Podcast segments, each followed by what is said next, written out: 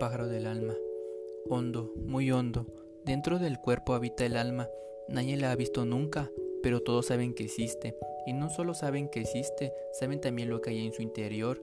Dentro del alma, en su centro, está, de pie sobre una sola pata, un pájaro, el pájaro del alma. Él siente todo lo que nosotros sentimos. Cuando alguien nos hiere, el pájaro del alma vaga por nuestro cuerpo, por aquí, por allá, en cualquier dirección, aquejado de fuertes dolores. Cuando alguien nos quiere, el pájaro del alma salta dando pequeños y alegre brinco, yendo y viniendo, adelante y atrás. Cuando alguien nos llama por nuestro nombre, el pájaro del alma presta atención a la voz para averiguar qué clase de llamado es ese.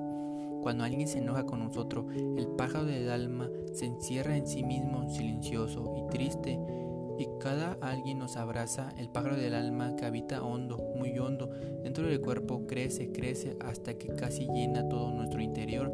A tal punto le hace bien el abrazo. Dentro del cuerpo hondo, muy hondo, habita el alma. Nadie la ha visto nunca, pero todos saben que existe. Hasta ahora no ha nacido hombre sin alma, porque el alma se introduce en nosotros cuando nacemos y no nos abandona ni siquiera una vez mientras vivimos como el aire en el hombre respira desde su nacimiento hasta su muerte. Seguramente quieres saber de qué está hecho el pájaro del alma. ¿ah? Es muy sencillo. Está hecho de cajones y cajones. Pero estos cajones no se pueden abrir así nada más. Cada una está cerrada por una llave muy especial y el pájaro del alma el único que puede abrir sus cajones. ¿Cómo?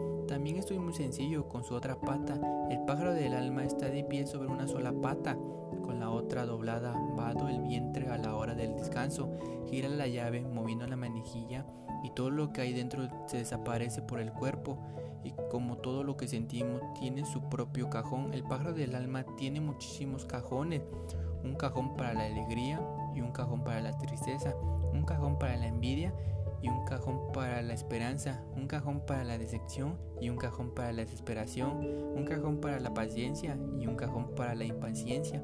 También hay un cajón para el odio y otro para el enojo y otro para los mismos, unos cajones para la pereza, un cajón para nuestro vacío y un cajón para los secretos más ocultos. Este es un cajón que casi nunca abrimos. Hay más cajones, también puedes añadir todos los que quieras. A veces el hombre puede elegir y señalar al pájaro qué llave girar y qué cajones abrir. Y a veces es el pájaro quien decide. Por ejemplo, el hombre quiere callar y ordenar al pájaro abrir un cajón del silencio, pero el pájaro por su cuenta abre el cajón de la voz y el hombre habla y habla y habla.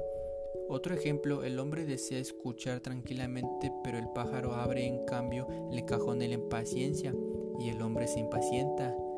Y sucede que el hombre sin desearlo siente celos y sucede que quiere ayudar.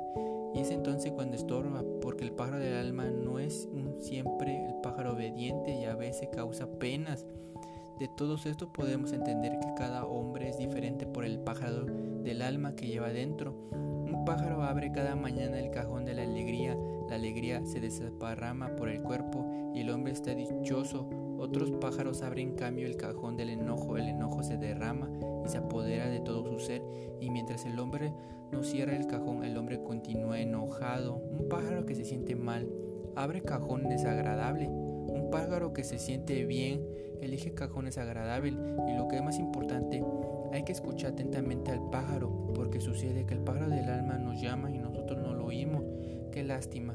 Él quiere hablarnos de nosotros mismos, quiere platicar de los sentimientos que encierra en sus cajones, hay quien lo escucha a menudo, hay quienes rara vez lo escucha y quien los escucha solo una vez. Pero esto es conveniente, ya tarde en la noche, cuando todo está en silencio, escucha el pájaro del alma que habita en su interior, hondo, muy hondo, dentro del cuerpo.